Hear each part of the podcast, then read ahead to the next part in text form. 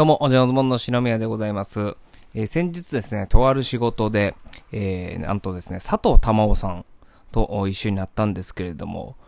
えー皆さんが思ってる佐藤珠緒さんと、えー僕が思ってる佐藤珠緒さん、多分ちょっと違うんですよ。思い入れがちょっと違うんですよね。えどういうことかと言いますと、え僕は中学1年生、中1の時、1995年、今から26年前ですね、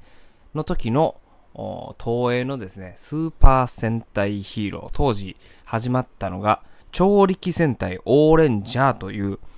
えースーパー戦隊がですね、26年前にあったんですけれども、そこのピンク、大ピンクの丸尾桃役として、えー出演されていたのが佐藤珠緒さん。まあ当時はですね、佐藤珠緒さんではなく、玉緒という名前でやってらっしゃったんですけれども、これがですね、むっちゃくちゃ可愛かったんですよ。もう、ビビるぐらい、まあ今も当然お綺麗なんですけども、もう当時むちゃくちゃ可愛かったんですよね。で、それまでの、その戦隊ヒロインと言われる方も当然綺麗な人もいたし、可愛い人もいたし、えー、まあその都度都度ですね、ちょっとこう、えー、まあ恋と呼べるもんではないかもしれないですけれども、まあ好きになった方もいたんですが、この佐藤珠緒さん、レベルが違うぐらい可愛かったんですよ。で、なぜ、レベルが違うという風に感じたかというと、まあ、僕自身がですね、その中1ということもあって、一番多感な時期に突入してたんですね。うん。で、えー、まあ、その好きで見ていた特撮、ああ、今日もアクションかっこええな、ああ、今日もロボ合体して、あめちゃめちゃ楽しいなっていう、こう、好きで見ていた特撮がですね、えー、ちょっと恋心、うーん、こうしっかりとした恋心、なんかちょっとね、直視できない、えーところも当時あったかなというふうに思い出します。はい。まあ、その恋心のようなものを抱きながら、えー見ることになったんですが、ちょっとね、特撮が頭に入ってけえへんな、みたいなことにもなるんですよ。なんで、もうそろそろ、まあ、中学1年生っていうのもあって、あ、これはもう、なんかこう、邪念がいろいろ入って特撮見るようになっちゃってるってことはもう、特撮を見ることを卒業しなきゃいけないのかもしれないなっていう、そこまでね、追い込まれたんですよ。はい。まあ結局、まあそれも乗り越えてずっと見ちゃうわけなんですけれども。で、この佐藤珠緒さんっていうのはですね、その後、もう活躍されるんですよ。ブレイクされるわけで。で、えー今ではですね、この戦隊ヒーロー出身の俳優さんっていうのは、まあたくさんいるんですよ。松坂桃李さんだったりとか、まあたくさん名前挙げればもうきりないんですけれども、まあ、その中でもですね、佐藤珠緒さんというのはもうそこのパイオニアなんですね。えー戦隊ヒーローで、えーブレイクした女優さん、誰ですかって聞かれた時に、もう長らく佐藤珠緒さんっていう一択しかないぐらいですね、えーまあ、貴重というか、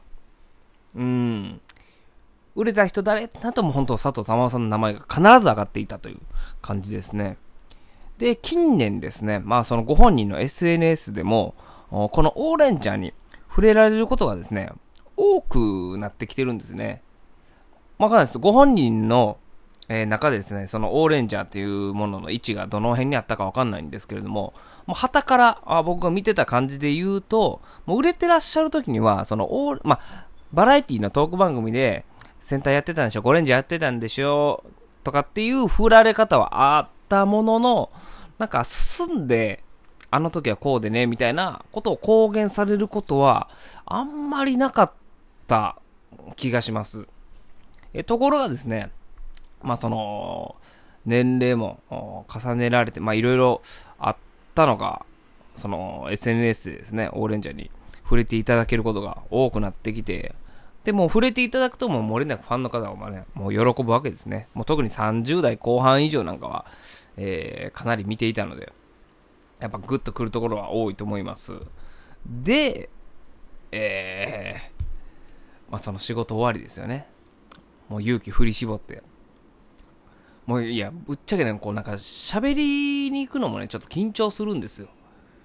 言うたってやっぱこう、中学1年生の時に、見てた人ですからね。はい。